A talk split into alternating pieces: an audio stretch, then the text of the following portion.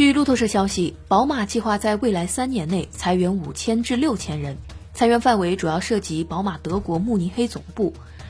据报，这是宝马成本精简计划的一部分，将于今年十二月公布。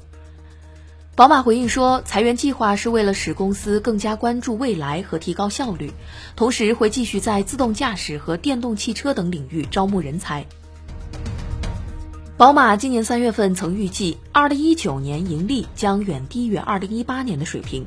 因此推出了一百二十亿欧元的成本削减计划，用来抵消市场环境带来的不利影响和电动汽车投资支出。为了削减成本，宝马还计划淘汰一些车型，并将研发时间减少了三分之一。宝马正面临利润下滑的压力。财报显示，今年上半年，宝马集团息税前利润相比去年锐减了百分之四十八点八，接近腰斩，达到二十七点九亿欧元，